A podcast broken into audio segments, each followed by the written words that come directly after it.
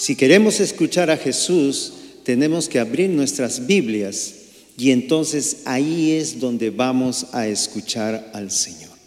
Y antes de abrir nuestras Biblias, les pido por favor que me acompañen en oración para que el Señor esté con nosotros y Él sea quien nos cuente, quien nos hable de sus grandes planes y de las cosas que Él quiere que nosotros hagamos y que no hagamos. ¿Me acompañan a orar?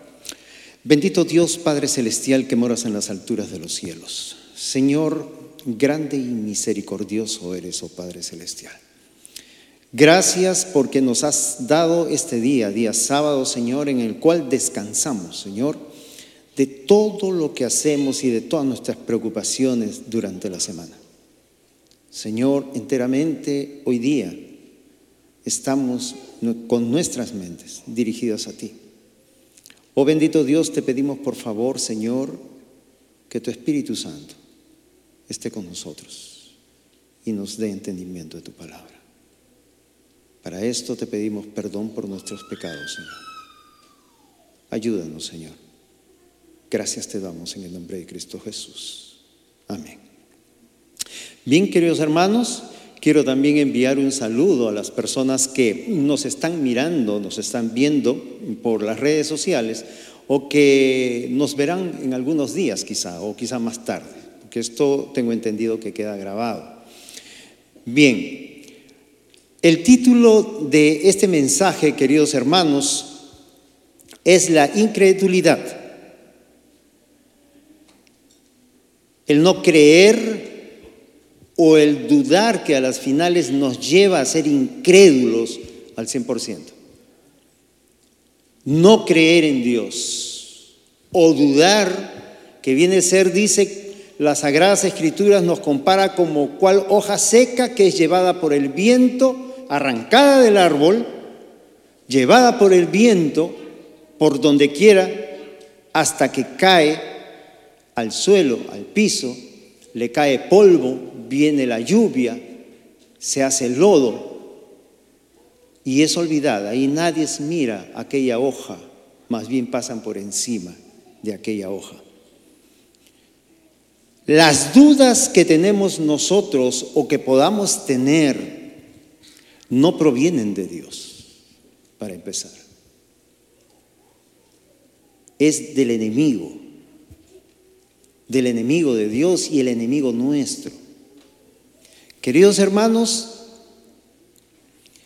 cuando al Señor le preguntaron cuál era las señales de Mateo 24, ¿recuerda? ¿Cuáles eran esas señales que tenemos que ver para saber de tu pronta venida? Los discípulos estaban preocupados por esas cosas. El Señor, por supuesto, no se quedó callado. Él les dijo, pero si ustedes van a, Mateo 24, ustedes pueden ver que lo primero que dijo el Señor no fue que iba a haber grandes terremotos o cosas por el estilo. No fue eh, lo que dijo que iba a haber desgracias, que iban a tener problemas o algo así, inundaciones o algo así. Lo primero que el Señor dijo es que tengan cuidado de que nadie os engañe.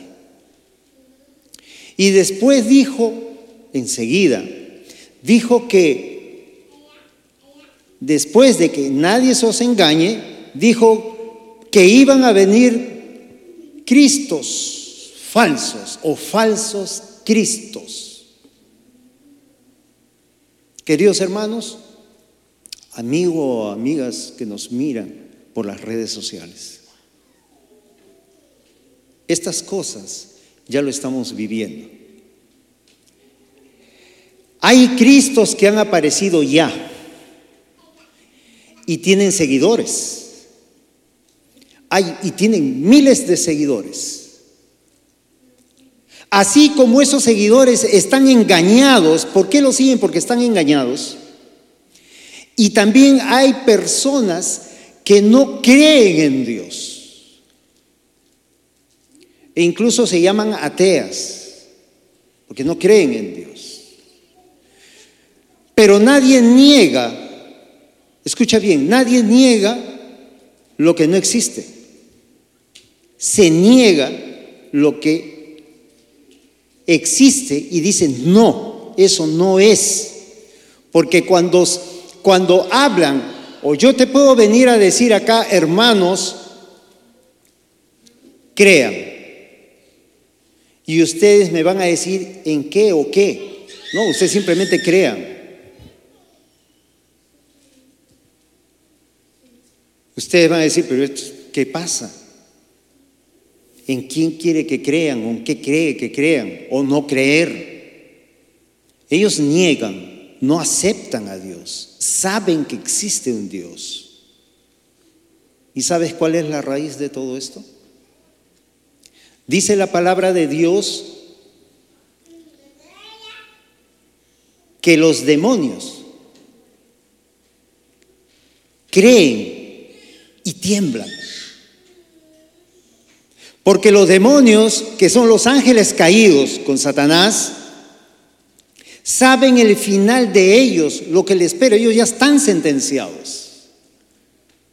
La diferencia entre ellos y nosotros es porque nosotros estamos a ver si somos sentenciados o a ver si somos premiados con la resurrección o que Cristo nos lleve en vida cuando Él venga, si es que estamos con vida, si es que creemos en Él.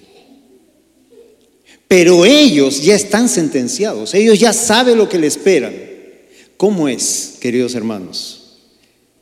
Los demonios creen y tiemblan, pero ellos hacen cosas para que el ser humano no crea, para que duden de la palabra de Dios y de la existencia, por lo tanto, de Cristo y de Dios. Ellos creen, pero no quieren que nosotros creamos. Vamos a abrir nuestras Biblias ahora en el libro de Marcos. Vamos al libro de Marcos.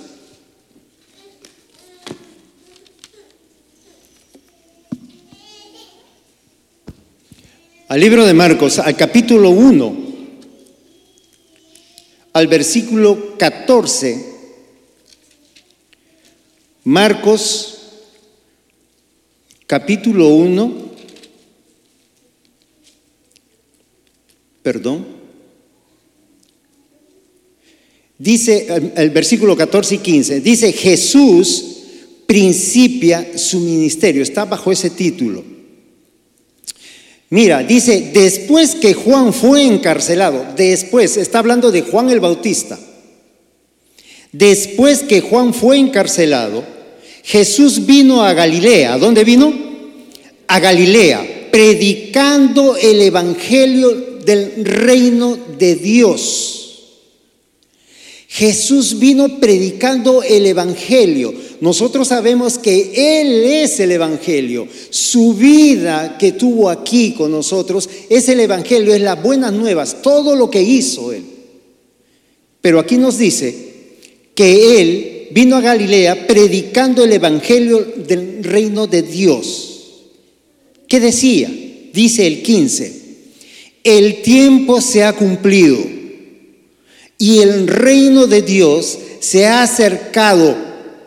Arrepentíos y creed en el Evangelio.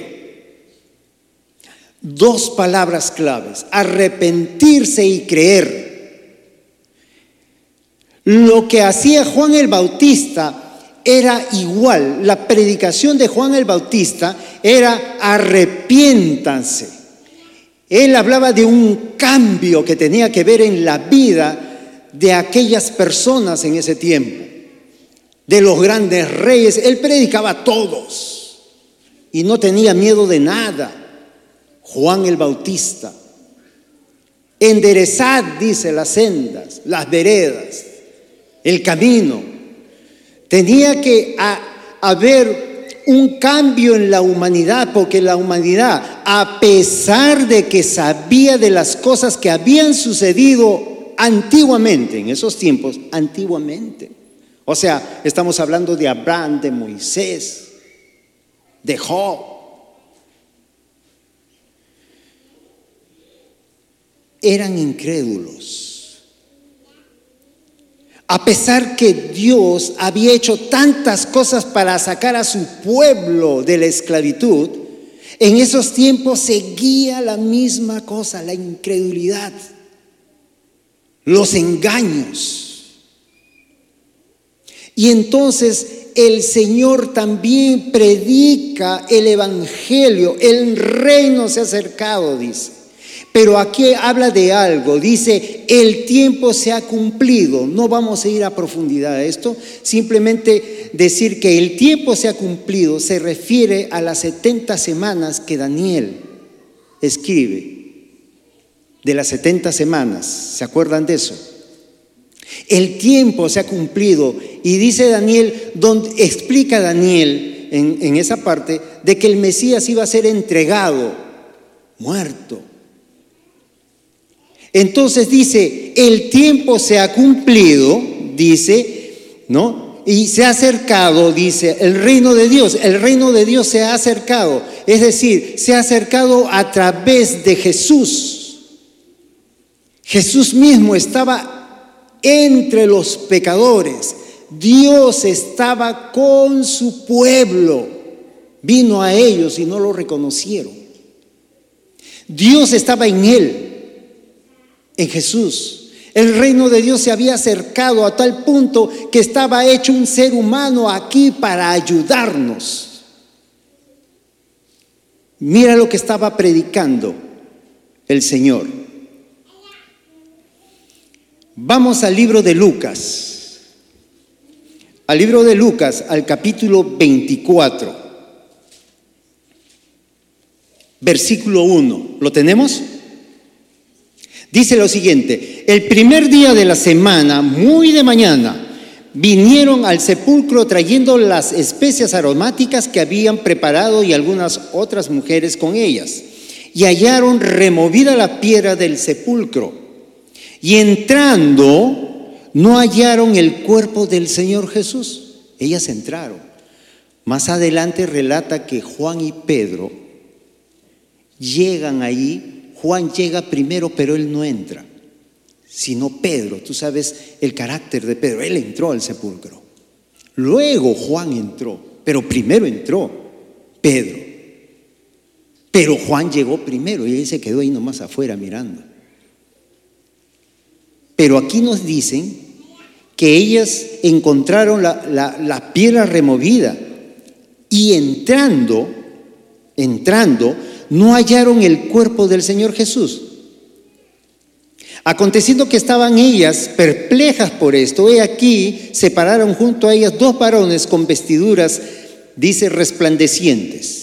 Y como tuvieron temor y bajaron el rostro a tierra, le dijeron, ¿por qué buscáis entre los muertos al que vive? No está aquí, sino que el que ha resucitado. Acordaos de lo que os hablo cuando un, que os habló cuando estaba en Galilea, diciendo, es necesario que el Hijo del Hombre sea entregado en manos de hombres pecadores y que sea crucificado y resucite al tercer día. Y mira lo que dice el 8. Entonces ellas se acordaron de sus palabras. ¿Qué es lo que le dicen estos dos varones, los ángeles? ¿Qué le hablan? De la palabra de Dios, de lo que Jesús había hablado. Y cuando los ángeles le hablan a ellas, entonces recién se acuerdan, verdad que habló de eso. Y mira, ellas fueron, ellas fueron a decirle a los demás discípulos esto. Esto es, esto es algo, algo que que también pasó más adelante después con los otros discípulos. Mira, dice, y como, y, como tuvieron temor y bajaron el rostro a tierra, ellos con temor escucharon al ángel, y después cuando les habló la palabra, recién recordaron, entonces dice el 8, ellas se acordaron de sus palabras y volviendo del sepulcro dieron nuevas de todas estas cosas a los once y a todos los demás. Dice el versículo 11, mas ellos le parecían locura las palabras de ellas y qué? Y no los creían. Estamos hablando, queridos hermanos, de los discípulos, de los que caminaban con Jesús de los que habían sufrido también muchas cosas junto con Jesús, de los que habían mirado milagros ellos mismos con sus propios ojos. Ellos vieron, lo vieron a Jesús, vieron hacer milagros, vieron, queridos hermanos, levantar a los muertos, sanar a leprosos, andar a cojos. Ellos mismos lo habían visto, pero cuando María fue y les dijo, María Magdalena, fue y les dijo. Ellos pensaron que lo que estaban diciendo ellas era una locura. Es como decir, ¿qué hablas? Si eso no va a pasar. Y Jesús le había dicho ya que era necesario. Ellas, recordando lo que le dijeron los ángeles, dijeron, ¿verdad que habló así? Pero estos discípulos no creyeron, dice la palabra de Dios, no creyeron. Pero ¿qué pasó? Estos dos discípulos fueron corriendo. Pedro y Juan fueron corriendo al sepulcro, como dije antes. Juan llegó primero, él llegó primero, el discípulo amado, llegó primero, pero quedó mirando. Juan era más tranquilo, más pasivo.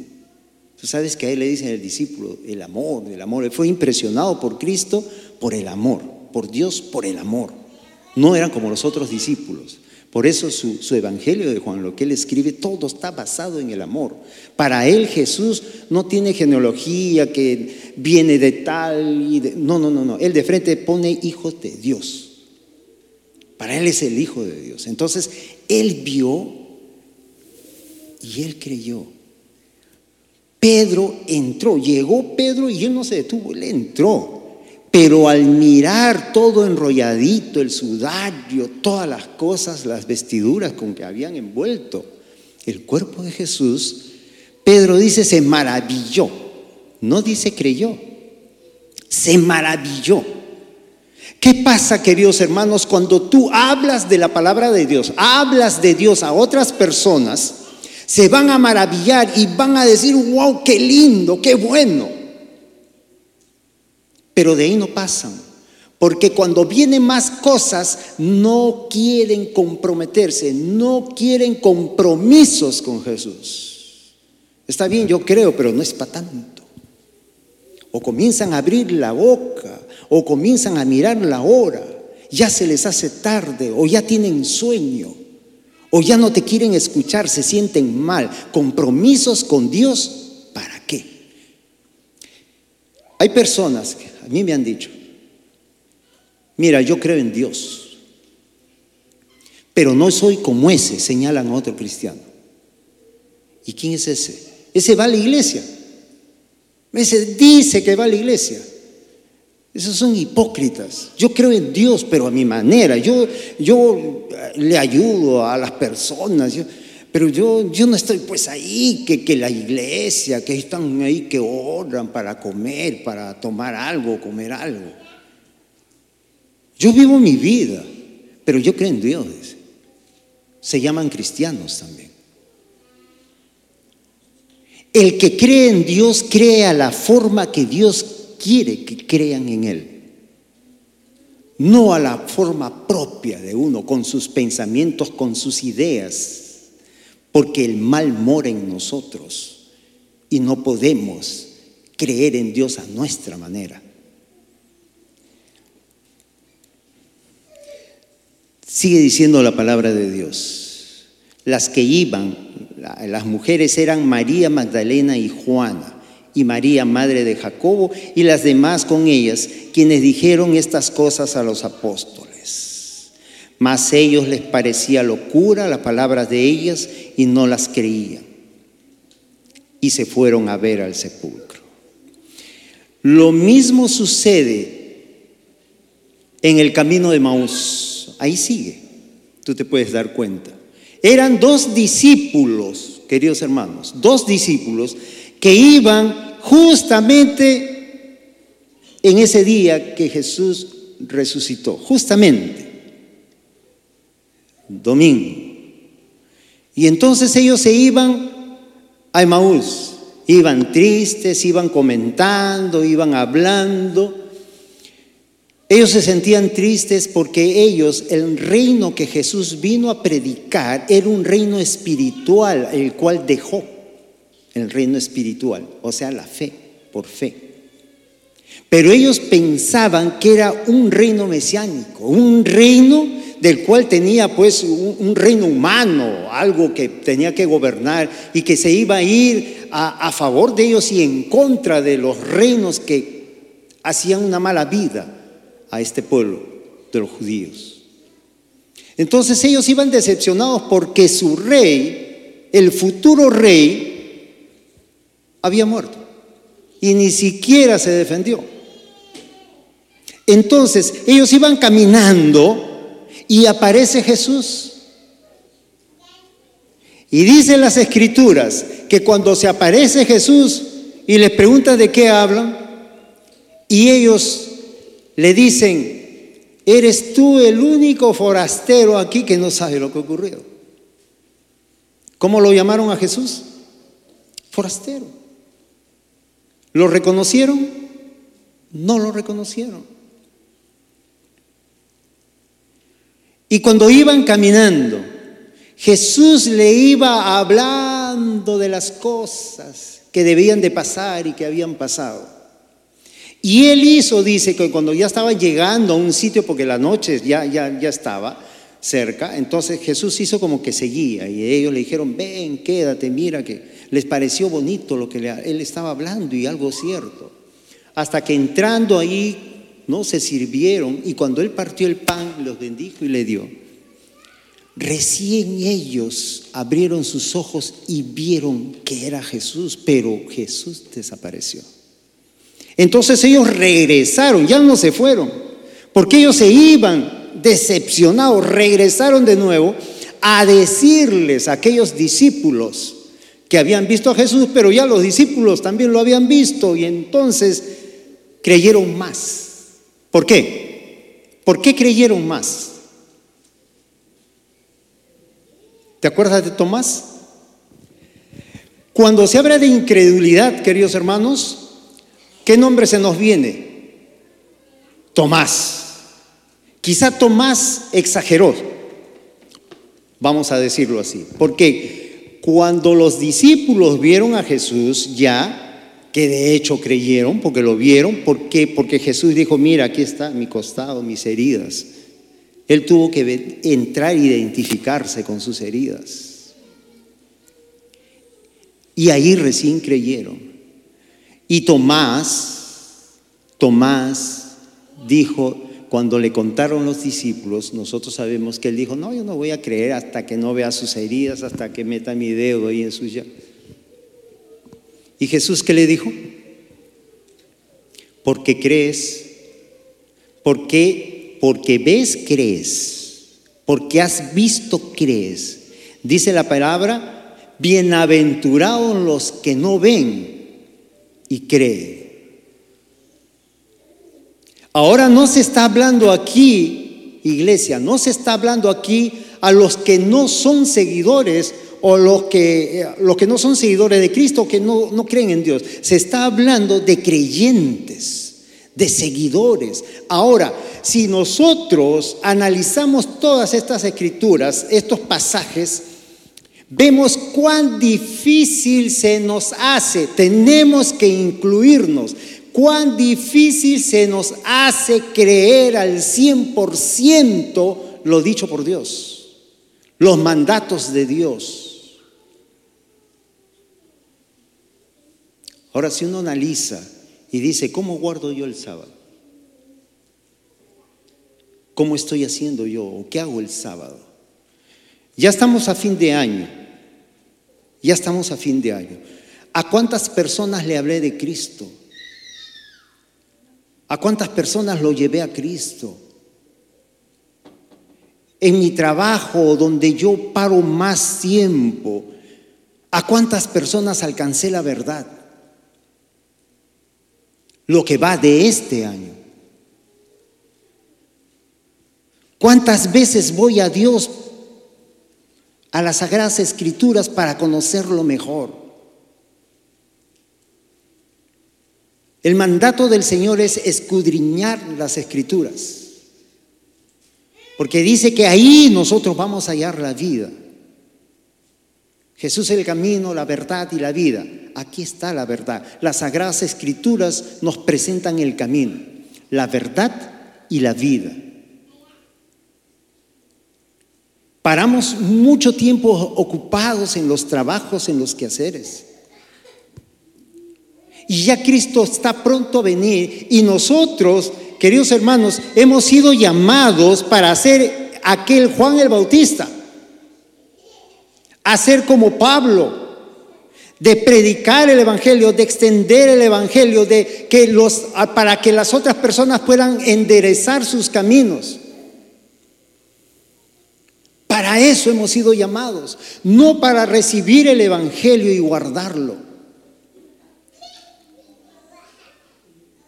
Cristo dijo a sus discípulos, mirad que no os engañen. ¿Cómo evitar que nosotros podamos ser engañados? Solamente sabiendo la verdad yendo a las escrituras, queridos hermanos. Vamos a ver ahora en el versículo 24 y el 13 de, estos que del camino de Maús, que ellos iban muy tristes, dice. Tristes, ¿por qué? Porque estaban decepcionados, no habían creído. Aquí lo vamos a dejar. Tristes, decepcionados, queridos hermanos.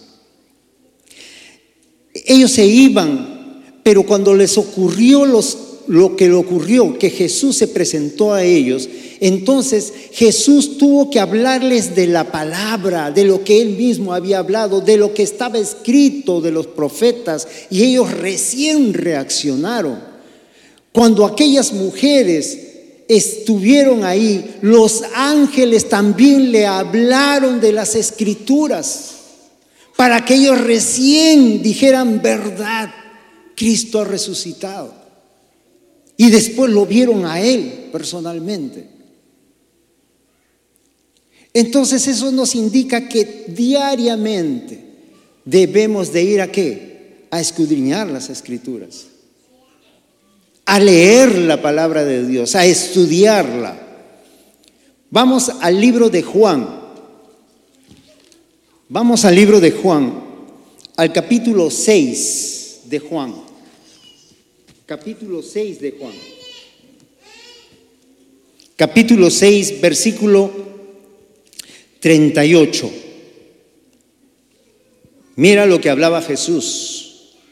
Presta atención, hermano. Dice, porque he descendido del cielo no para hacer mi voluntad, sino la voluntad, dice, del que me envió. Y esta es la voluntad del Padre, el que me envió, que de todo lo que me diere, no pierda yo nada, sino lo resucite en el día postrero. Y esta es la voluntad del Padre que me ha enviado, el 40, que todo aquel que ve, escucha bien, escucha bien esto, y esta es la voluntad del Padre, dice, esta es la voluntad del que me ha enviado, que todo aquel que ve al Hijo y cree en Él, tenga vida eterna, y yo le resucitaré en el día postrero, a todo aquel que ve al Hijo de Dios. Y yo te pregunto, ¿tú lo has visto? Yo no lo he visto. Aquí está hablando de verlo espiritualmente a Jesús. Al todo el que cree lo ve. Todo el que cree que existe Jesús lo ve, lo escucha al Señor. Por eso que ellos, por eso que ellos Mira, yo te voy a seguir leyendo aquí. Dice, Murmuraban, dice. Murmuraban entonces, el, el 41, murmuraban entonces de él los judíos porque había dicho, yo soy el pan que descendió del cielo. Y decían, no es este Jesús, el hijo de José, cuyo padre y madre nosotros conocemos. ¿Cómo pues dice, este del cielo he descendido? Ellos creían en lo que han visto. Ellos no lo vieron descender a Jesús del cielo. Y nadie lo vio, porque él nació de mujer. Pero Jesús decía que Él es el pan que descendió del cielo, el pan espiritual. Pero como ellos no eran nada espirituales, ellos decían, ¿cómo va a descender? Este es el hijo de José, el carpintero, de la muchacha, de María, la joven. ¿Cómo es posible que Él descienda del cielo si nosotros sabemos que ellos son sus padres? Ver para creer. Ellos creían lo que miraban. Ellos creían en lo que sabían, en esa historia. Él es el hijo de José y de María. ¿De dónde me sacas que tú has venido del cielo?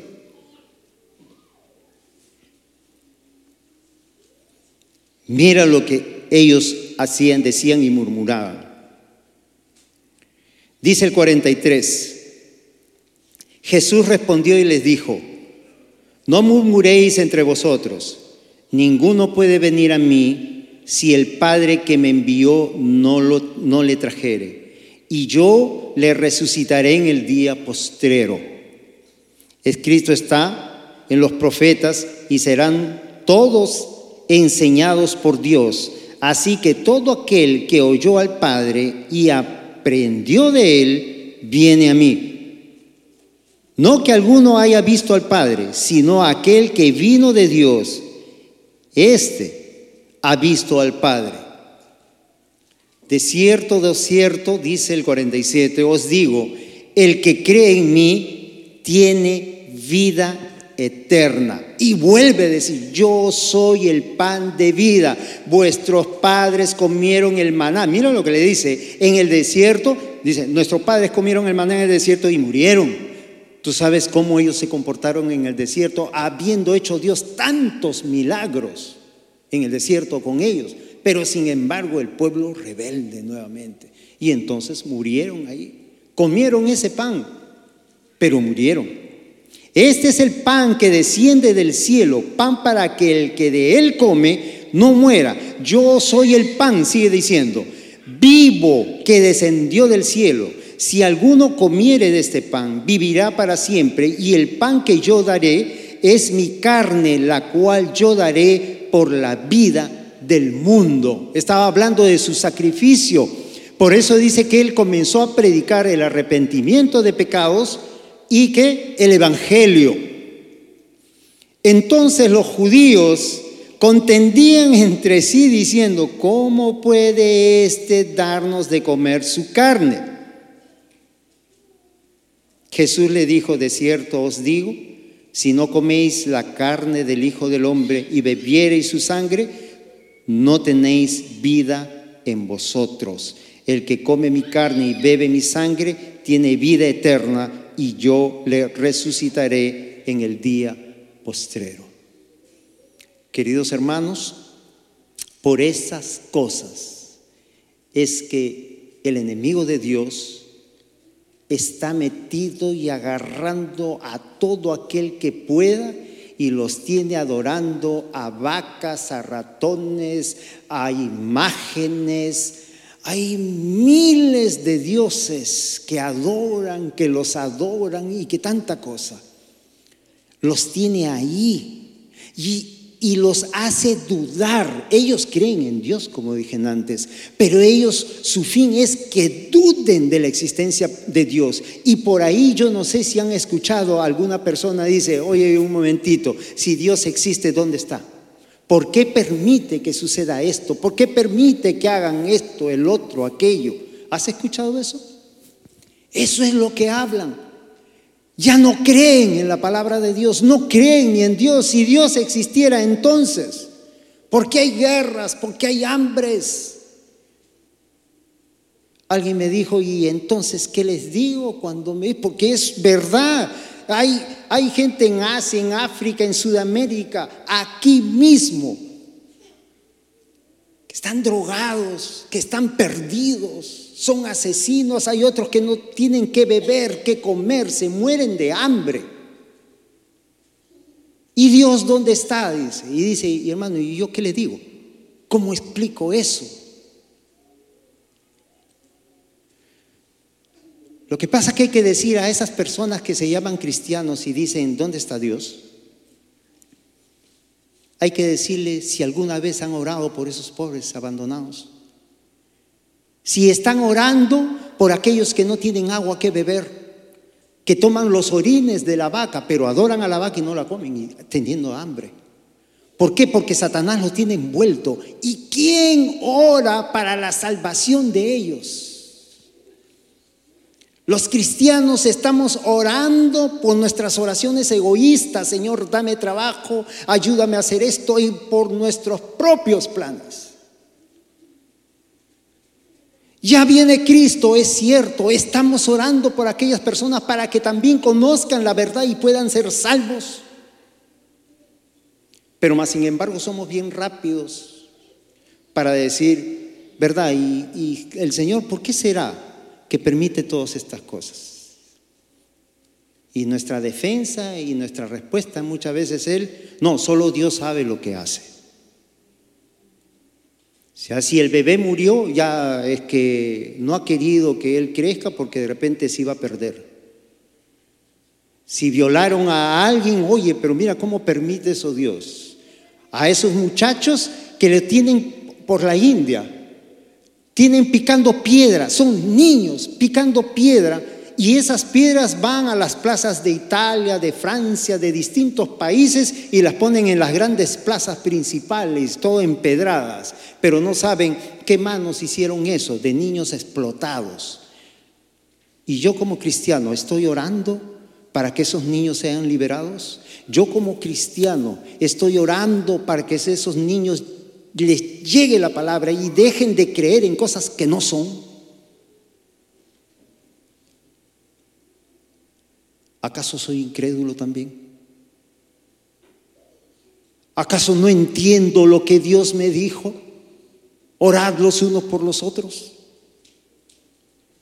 ¿Acaso estoy esperando solamente la venida de Cristo para que me salve? Me voy con Cristo. ¿Y los demás qué? ¿Tú crees que va a ser así? Nosotros también vamos a ser juzgados. Nosotros vamos a ser revisados. Hay libros que se escriben y están delante de Dios. Todos nuestros actos están escritos. ¿Cuántas veces oraste por el necesitado, por las viudas, por los encarcelados? Pero ese es un ladrón, ese es un violador. Queridos hermanos, para Dios es el pecador. Y también yo soy pecador sino que yo, la diferencia es que yo conozco la verdad. Pero para que esa diferencia haga algo en mí, yo tengo que orar por las demás personas también. Yo tengo que ver por las demás personas también. Yo tengo que predicar el Evangelio, extender el Evangelio, defender el Evangelio. No maquillar el Evangelio. No decir, Dios es bueno, no te preocupes, sigue así, que esto ya pasará, Él te va a entender, para no herir a las personas. Pero tú sabes cuándo estás hiriendo a Cristo. Lo estás volviendo a escupir, lo estás volviendo a crucificar. El tiempo final, queridos hermanos, se está acercando mucho, se acerca mucho yo quiero invitarte al libro de Santiago, al libro de Santiago, al capítulo 2, capítulo 2, versículo 19. Hay esto, lo que te dije antes, es para que tú verifiques bien que está en las Sagradas Escrituras. Dice Santiago capítulo 2, versículo 19, tú crees que Dios es uno bien haces. También los demonios creen y tiemblan. Queridos hermanos, si los demonios saben, creen ¿por qué yo me voy a poner a dudar? ¿Por qué yo voy a anteponer mis ideas, mis razones a las razones escritas aquí, a lo vivido aquí por Jesucristo nuestro Señor? Muchas veces nos defendemos diciendo, no, eso fue para los tiempos de atrás, antiguos. Pero Dios nos ha dejado una palabra que no es muerta, hermanos. Es una palabra viva y eficaz, que penetra en nosotros. Es lo más actual de las noticias que puede haber hasta estos momentos. En el libro de Juan, Volvemos a Juan para terminar. En el libro de Juan, en el capítulo 20, vamos a los versículos 30 y 31. Mira lo que dice. ¿Lo tenemos ahí? Mira lo que dice por Jesús. Hizo además Jesús muchas otras señales en presencia de sus discípulos las cuales no están, dice, escritas en este libro. Pero estas se han escrito para que creáis que Jesús es el Cristo y el Hijo de Dios, y para que creyendo tengáis que vida en su nombre. Aquellos que no creen pueden estar saltando, brincando, gozando de sus grandezas. Pero si no creen en Dios, están muertos en vida. Gente millonaria que se suicida. Artistas que tienen mucho dinero, que han sido muy famosos desde pequeños. Pero acaban por las calles drogados como cualquier otra persona que no cree en Dios pierden sus fortunas, compran cosas que ni necesitan, no creen en Dios. Queridos hermanos, el tiempo está muy cerca. Nosotros sabemos que el tiempo del Señor, su venida del Señor está cerca. Y Él insta a sus hijos, a su iglesia, a que puedas orar tú por aquellas personas necesitadas, por aquellas personas que están en las cárceles sufriendo condena, justa o injustamente, no hagas diferencia. Oremos por aquellas personas, oremos por aquellas personas muertas de hambre, que se mueren, que se ven todos sus huesos. Nosotros agarramos una botella de agua, apenas la tomamos y la tiramos por ahí porque ya no la queremos. Hay personas que no tienen que beber, queridos hermanos, y su iglesia está orando por Dios. ¿Por qué digo esto? Porque Satanás lo tiene envueltos en su ignorancia. Dios quisiera, Él puede, pero no debe. Él puede convertirlos a todos, de la noche a la mañana, todos adorando a Dios. Pero eso sería imponerse. Y Dios no se impone de esa manera. No, Él no lo hace, no obliga a nadie. Pero Él quiere a su iglesia escuchar, quiere ver a su iglesia, ver que ellos oran por aquellas personas, para que Él pueda interceder por aquellas personas. Dios no intercede por aquellas personas mientras no haya alguien quien le pida, porque ellos mismos que están perdidos, ellos no piden porque no lo conocen, están engañados, envueltos en las tinieblas que Satanás los tiene así. Nosotros no podemos decir ni criticar la ignorancia de ellos, queridos hermanos. Más bien debemos preocuparnos por orar por esas personas, porque el tiempo está corto y Satanás está alegre porque cada día tiene más adeptos, cada día va conquistando más personas en contra de Dios. Como iglesia, Dios quiere que creamos. Dios quiere que no seamos incrédulos. Cuando hubo, cuando el Señor fue en el monte de la transfiguración, quedaron los discípulos abajo y tres fueron con él. Cuando llegó aquel hombre con su hijo para que le saquen el demonio, sus discípulos no pudieron. ¿Por qué crees que no pudieron? Porque estaban en otras cosas. ¿Cómo que fulano y sultano fueron y a mí no me llevó? Yo pensaba que yo iba ahí. ¿Por qué escogió a esos tres? Ellos estaban en sus cosas. Porque ellos creían que el reino de Dios era terrenal. Y cuando Jesús vino, ¿qué dijo? ¿Hasta cuándo voy a estar con ustedes, generación incrédula? Y no les hablaba a los que no creían, le estaba hablando a sus propios discípulos. Hoy Jesús nos ha dado este mensaje. Querido hermano, muchas veces Dios nos ha dado tantas cosas que hemos dejado de hacer. Personalmente yo lo he hecho. Yo he dejado de hacer muchas cosas que Dios me ha dado la posibilidad de hacer. Yo he pedido perdón y le he suplicado que me ayude para que pueda hacerlo. Pues pido a la iglesia que me ayude y que ore por mí también.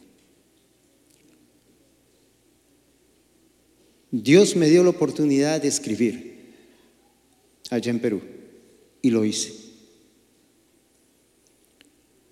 Hice un libro, lo pudimos editar y pudimos sacarlo. Luego hemos venido aquí, pero en mi computadora tenía por lo menos más de cinco libros empezados ya. ¿Y sabes lo que era?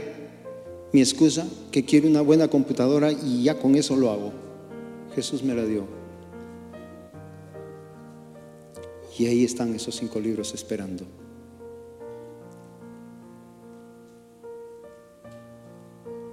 Luego dije, voy a grabar y voy a lanzar mensajes por el internet. Tengo cámara, buen teléfono. Lo hice y lo dejé. Este año me he sincerado a Dios y he dicho que el próximo año quiero volver con fuerza. Yo sé que de repente no es igual en las mismas cosas, pero de repente cada uno de nosotros tiene algo que dejó de hacer. Quizá orar, quizás predicar, quizás de visitar, quizás de alcanzarle la palabra a tus amigos de tu trabajo. No sé, algo.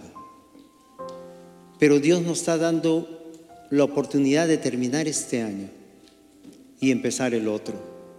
Que Dios lo permita así, queridos hermanos y que su iglesia sea unida en Cristo Jesús y encontrándonos todos orando en Cristo Jesús, vamos a ser una iglesia unida, como dice Cristo, para que el mundo crea, oh Padre, que tú me enviaste, dice.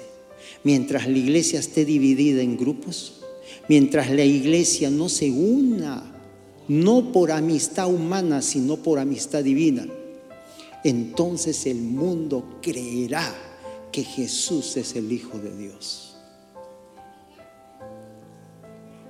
Acompáñenme a orar, hermanos. Bendito Dios, buen Padre Celestial, que moras en las alturas de los cielos. Gracias te damos, Señor, porque tú tienes misericordia para tu pueblo. Oh bendito Dios, tú nos llamas tus hijos, tu pueblo. Perdónanos si hasta aquí no hicimos, Señor, lo que tú nos has dicho que hagamos o hemos dejado de hacer. Ayúdanos, Padre, para serte fieles. Solo no podemos. Que tu Espíritu Santo, Señor, guíe a tu iglesia. Que tu Espíritu Santo guíe a los dirigentes de la iglesia. Oh bendito Dios, ayúdanos a ser uno en Cristo Jesús. Quédate con nosotros. Bendícenos con tu palabra. Te agradecemos, Señor, y danos fuerza, inteligencia y sabiduría para ser hacedores de tu palabra. En el nombre de Jesús te lo pedimos, Señor. Amén.